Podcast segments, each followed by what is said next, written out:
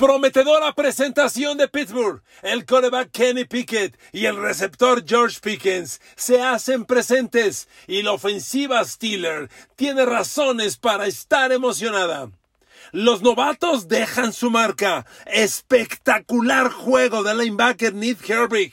Además, Darnell Washington se hace notar y el jovencito Calvin Austin da la nota. Pittsburgh tuvo una gran presentación en la pretemporada.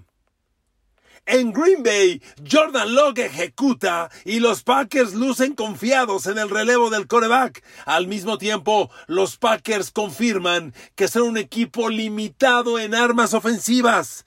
La expectativa al 2023 sigue dejando una gran incógnita. ¿Será verdad que Justin Fields está creciendo y el coreback de Chicago será la sensación este año? El primer partido de pretemporada dejó en claro que es un coreback listo para hacer jugadas de gran profundidad. Queridos amigos, bienvenidos a mi podcast. Un saludo, un abrazo con cariño, con agradecimiento. Ya tenemos en los récords una semana de juegos de pretemporada. Platiquemos, hablemos, analicemos y lleguemos al fondo del detalle de las cosas. Usualmente los lunes hablamos mucho de Pittsburgh Steelers no será la excepción. Hablemos de ellos. Miren amigos, lo hemos dicho hasta el cansancio. El futuro de Pittsburgh, el eje fundamental del 2023, está en el desarrollo del quarterback Kenny Pickett. Hasta donde pueda crecer Kenny Pickett será el espectro al que Pittsburgh pueda alcanzar. Y para el crecimiento de Kenny Pickett es fundamental su entendimiento, su explosión con el receptor George Pickens. Ellos dos son mucho en el futuro, en el presente y en el futuro inmediato de Pittsburgh. Bueno, siendo así, la presentación en la pretemporada fue fabulosa. A ver, miren, Kenny Pickett buscó una vez a George Pickens, un pase nada más, 33 yardas, completo, touchdown. No hay más que hablar. Eso es justamente lo que Pittsburgh necesita. George Pickens tiene que convertirse en un receptor profundo, vertical, de gran profundidad.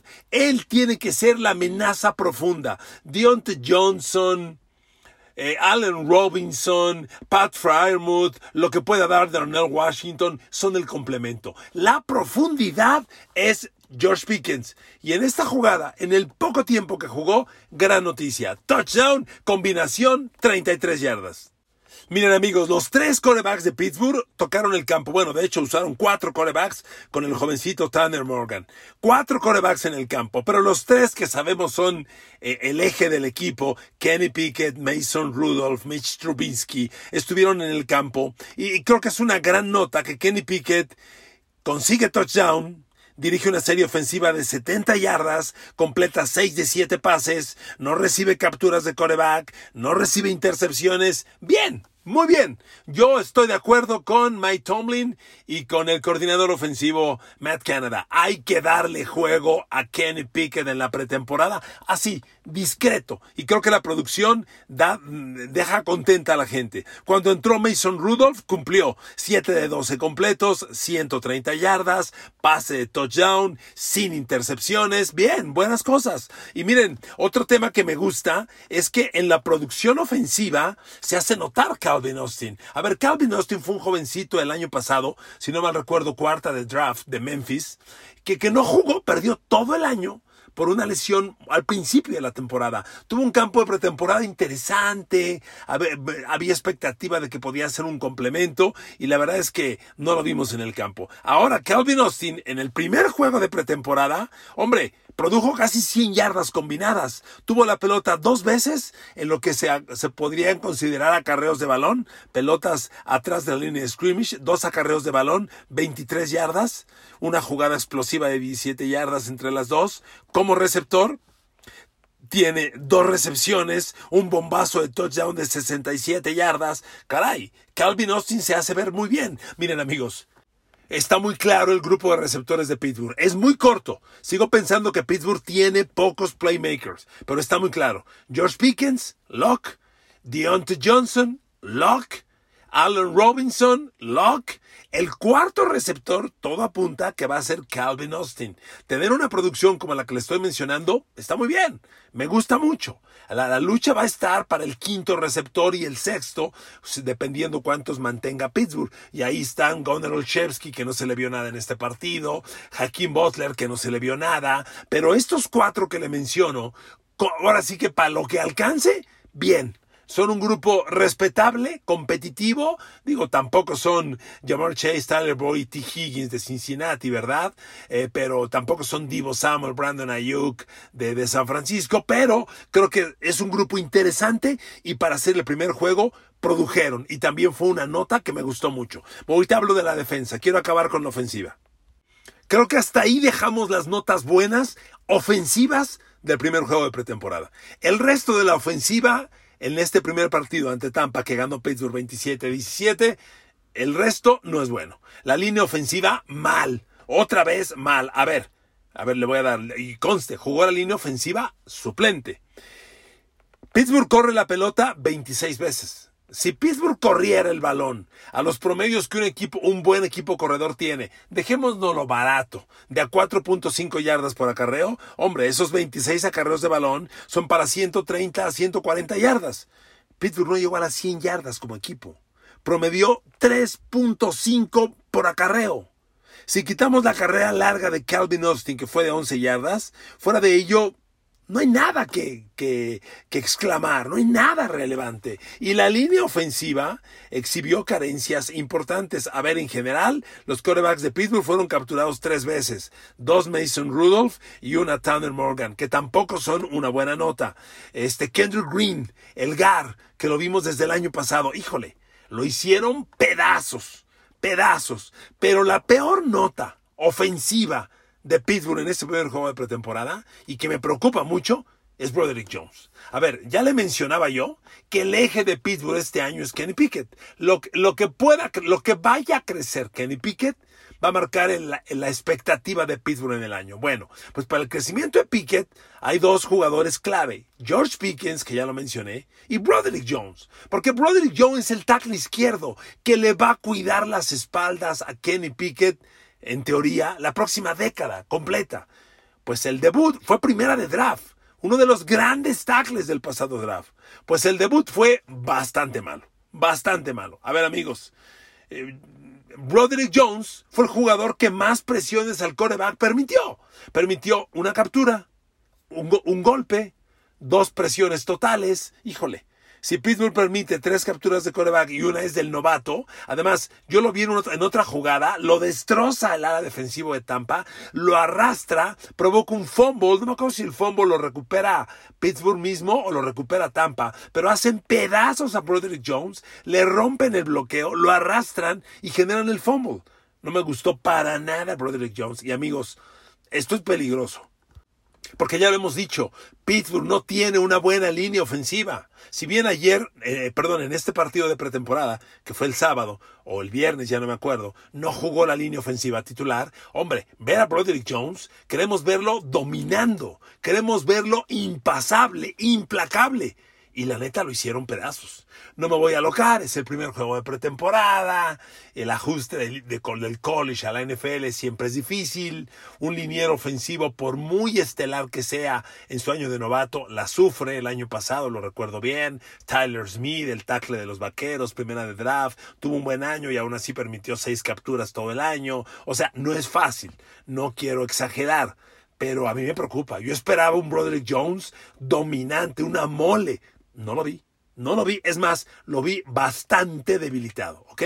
Bueno, eso es Pittsburgh al ataque. La defensa, wow, muchas cosas buenas. La primera, Nick Herbig. Hablemos aquí de novatos. A ver, amigos, ¿cómo es que Pittsburgh encuentra en la tercera de draft a Nick Herbig que se avienta un partido de estas proporciones? A ver, amigos, el linebacker exterior, el novato de Wisconsin, tuvo dos capturas de coreback. Solo estuvo en ocho jugadas presionando al coreback rival. En ocho jugadas. Generó dos capturas. Quien lo tiene con una y media. A mí me lo dieron con dos capturas. Nick Herbig tuvo dos capturas, cero golpes, cero apresuramientos. Dos presiones totales. Pittsburgh generó 12 presiones en total a Tampa Bay. Fueron cuatro capturas, cuatro golpes, cuatro apresuramientos. Hombre, de esas 12 presiones, dos son de Nick Herbig, de las cuatro capturas, dos son de Nick Herbig. Y ahora le digo una cosa, el grupo de linebackers de Pittsburgh de pronto luce muy interesante. Hace muy poco tiempo yo le decía, no me gustan los linebackers interiores de Pittsburgh. Yo creo que escuchan mi podcast los de Pittsburgh, porque desde entonces trajeron a Juan Alexander, que tiene un mes en el equipo, trajeron a Mike Jack y ahora a Kelly Holcomb.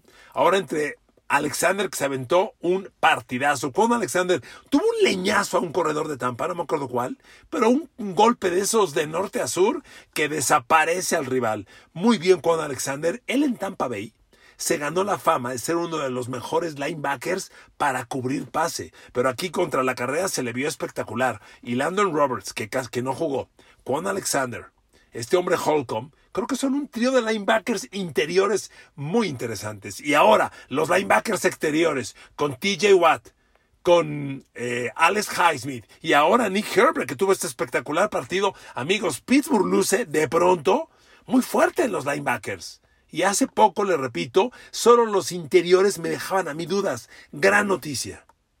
Además de Con Alexander, agrego en la defensa al también novato Keanu Benton. ¡Qué partido de este chavo! Keanu Benton fue tercera de draft, si la memoria no me falla, de Alabama.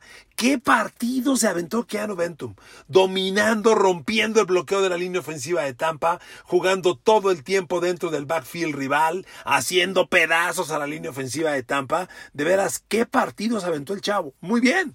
Pittsburgh, buena nota a la defensa. En realidad, palomita, palomita por todos lados. Solo quiero agregar que al que no vi en la defensa fue a Joy Porter Jr. No tengo reporte, no supe de lesiones. Miren, me hubiera gustado ver todos los partidos de pretemporada, no puedo. Les vi un buen rato a cada uno. A este juego le vi un buen rato. No vi a Joy Porter Jr. y en los, en los números estadísticos que tengo no aparece. Me preocupa. Es un muchacho que Pittsburgh necesita, ¿eh? Con todo lo bien que se ve la defensa de Pittsburgh, los Steelers necesitan a Joy Porter Jr. creciendo. Ok, le ha costado el campo de pretemporada. Le ha costado porque George Pickens lo ha agarrado de hijo. Le ha hecho bullying de fútbol americano. Lo ha dominado por completo. Pero Pittsburgh necesita a Joy Porter Jr. desarrollarlo. Y no lo vi. Pero en general creo que Pittsburgh tuvo una buena presentación en esta pretemporada. A ver, hablemos de Green Bay. Quiero hablar de los Packers porque es un equipo que me piden insistentemente. Y miren amigos, el triunfo de los Packers sobre Cincinnati, 36 a 19, bueno, recuerden lo que hemos dicho, ¿eh? no le hagan caso al resultado en la pretemporada, irrelevante. Pero Green Bay bien, o sea, Jordan Love creo que enseñó grandes cosas en lo, en lo que jugó, jugó un buen rato, jugó todo el primer cuarto, hasta donde recuerdo, bien. Sus números son interesantes, completa 7 de 10, genera una serie ofensiva de 70 yardas, consigue touchdown, es una buena conexión con Romeo Dobbs, eh, combinó la pelota con cinco receptores diferentes, creo que es bueno. Si acaso le cuestiono que le faltó el envío profundo, buscó a Christian Watson, no lo encontró.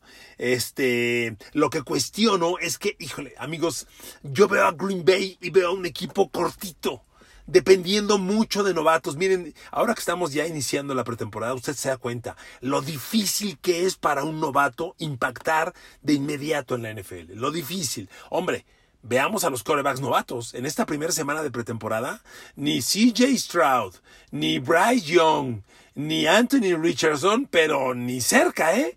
Y de, y de irrelevantes hasta muy mal. La presentación fue muy difícil para los corebacks novatos. Y en cualquier posición así lo es. Y Green Bay es un equipo muy joven que depende mucho de gente joven. A ver, tiene un coreback que si bien no es novato, sí es debutante. Dependen de un receptor Christian Watson de segundo año. Atrapó un pase en este partido. Eh, este, otro que tocó la pelota y le vi cosas relevantes el novato Jalen Reed tocó la pelota dos veces, tuvo una recepción de 15 yardas. Pero a ver amigos, Green Bay le está apostando mucho al impacto de las alas cerradas. Y cuando menos en este partido, Tucker Craft mm, creo que tocó el balón una vez, pero insignificante, 5 o 6 yardas. Eh, Luke Musgrave, que es el que se supone es más profundo, un pase igual cortito, no pasó nada. Entonces, tu juego aéreo depende de un receptor de segundo año y de dos receptores de segundo año, Christian Watson y Romeo Dobbs, que son interesantes, van creciendo, pero de eso a que te carguen 17 semanas y te metan a playoff, a ver, cuidado, calma. Este, eh, le repito, el novato Jaden Reed, es muy difícil que a un novato le pidas un impacto inmediato. Lo que Green Bay necesita es el juego terrestre. Y en este partido hubo muy buen juego terrestre y eso va a ser clave. A ver, los Packers le corrieron a Cincinnati 183 yardas. Muy buenas, buenísimas. Bueno, son números también de pretemporada, no hay que alocarnos, pero es una cifra estupenda. Y, y Pittsburgh y Green Bay va a depender que AJ Dillon y Aaron Jones le abran el camino aéreo a Jordan Love. O sea, no puede salir Jordan Love a buscar lanzar 35, 40, 45 pases por partido. Así no va a funcionar. Necesitan el juego terrestre. Y este partido dio una expectativa interesante. Pero sí, amigos, yo les quiero ser honestos. Yo veo a Green Bay como un equipo muy cortito, con un equipo de en transición. Si bien Jordan lo promete, Christian Watson se ve bien, Romeo Dobbs es interesante, como quiera que sea, una cosa es que parezcan interesantes y en desarrollo, y otra que estén listos para retar a la gente grande de esa división. Honestamente, yo volteo a ver a Minnesota, que es un equipo a pesar de sus tragedias en playoff, es un equipo potente. Digo, tener a Kirk Cousins, coreback de 4.000, 4.500 yardas, Justin Jefferson, tal vez el mejor receptor de la liga, y ahora este novato Jordan Addison tan interesante, es muy distinto a depender de este grupo tan joven. ¿Ok? Green Bay bien, interesante, pero la neta, confirmando lo que yo ya les he dicho, es un equipo cortito. Ahora amigos, para cerrar, Chicago, los Chicago Birds. Hablamos poco de ellos. Miren amigos, no, es poca, no son pocos los críticos que están esperando un gran año de Justin Fields, un gran, un gran crecimiento de Justin Fields. Justin Fields es un coreback que entra a su tercera temporada. Él es de la generación de Mac Jones, de Trevor Lawrence, de Zach Wilson. Entonces ya el tercer año tienes que dar rendimiento interesante. Vean la temporada que tuvo Trevor Lawrence el año pasado con Jacksonville, que venía de ser el peor equipo de la liga. Y Chicago en la presentación se mostró muy interesante. Miren, primero les digo, la expectativa en Chicago es que eh, el depth chart como se ha armado tiene cosas interesantes. A ver, para empezar, con lo que va a operar Justin Fields. Justin Fields va a lanzarle a DJ Moore, un receptor probado y comprobado de mil yardas en sus años en Carolina, a Chase Claypool, el gran receptor que yo sigo creyendo que Pittsburgh no debió dejar ir, sigo creyendo, pero bueno, a Chase Claypool, DJ Moore, Chase Claypool y Darnell Mooney. El año pasado, lo poco que hizo Justin Fields fue con Darnell Mooney y se están entendiendo y las cosas lucen interesantes. Y hombre, si hablamos del primer partido de pretemporada, caray. A ver amigos, le voy a dar un dato. El año pasado, Chicago fue el peor equipo de la liga entre sus receptores abiertos en jugadas explosivas. El peor. En este primer juego de pretemporada, Justin Fields lanza un pase para DJ Moore, el receptor que le estoy mencionando. DJ Moore captura el pase, rompe la línea y se va a 62 yardas para touchdown. Siguiente serie ofensiva. Justin Fields lanza una escuadra hacia afuera a Khalil Herbert. Herbert captura el balón sigue dentro del campo, rompe y se va a 56 yardas.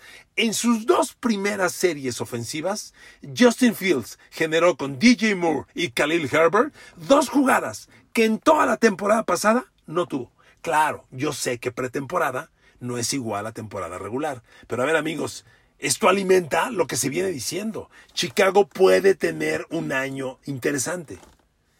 aquí una de las claves está en la línea ofensiva. El año pasado Chicago fue un equipo que corrió el balón muy bien, pero pasando el balón fueron muy malos. Pasando el balón muy malos por Justin Fields y porque la línea ofensiva fue una coladera. Permitieron más de 60 yardas de, que, perdón, más de 60 capturas de coreback a Justin Fields. Esa cifra tiene que disminuir, tiene que mejorar Chicago en esa área. Pero si Chicago corre el balón como lo corrió el año pasado, que fue un equipo de 160 yardas terrestres por partido. Más esto que está enseñando Justin Herbert, perdón, Justin Fields, miren, me está faltando un arma, el ala cerrada. Cole Kemet de Notre Dame, lo recuerdo bien, tercera de draft hace como tres años, que le acaban de extender el contrato. Es un cuate bien interesante. Entonces, DJ Moore, Chase Claypool, Darnell Mooney, Cole este jovencito Herbert que le acabo de decir, y el ataque terrestre de 160 yardas, miren, Chicago está lejos. Fue uno de los peores equipos la temporada pasada, pero le voy a ser bien honesto. la formación del equipo, lo que se ve, está interesante. Recuerde que su primera selección de draft fue un tackle ofensivo. El primer tackle ofensivo del draft fue para Chicago, Darnell Wright, tackle izquierdo de Tennessee, de los Volunteers de Tennessee. Debe ser el, lo mismo que platicamos de Pittsburgh con Broderick Jones, es con Darnell Wright. Este Darnell Wright es el que más me gustaba a mí. Bueno, tiene que ser el tackle izquierdo de los próximos 10 años para Justin Fields y Chicago. Ahí hay una, un eje fundamental, pero lo voy a ser honesto, el arranque de, Justin Fields, este par de envíos de touchdown y toda la profundidad, Justin Fields acabó el partido con, con 129 yardas por aire y eso que solo completó tres pases. Entonces, creo que sí hay razones para voltear a ver a Chicago. No nos aloquemos, es la división donde Detroit va a despuntar, Minnesota es, es potencia y Green Bay está tratando de competir, pero lo que hasta ahora se ve es interesante. Queridos amigos, gracias por escuchar este podcast, amigos y amigas. Los quiero mucho, que Dios los bendiga y que tengan una fantástica semana. Hasta mañana.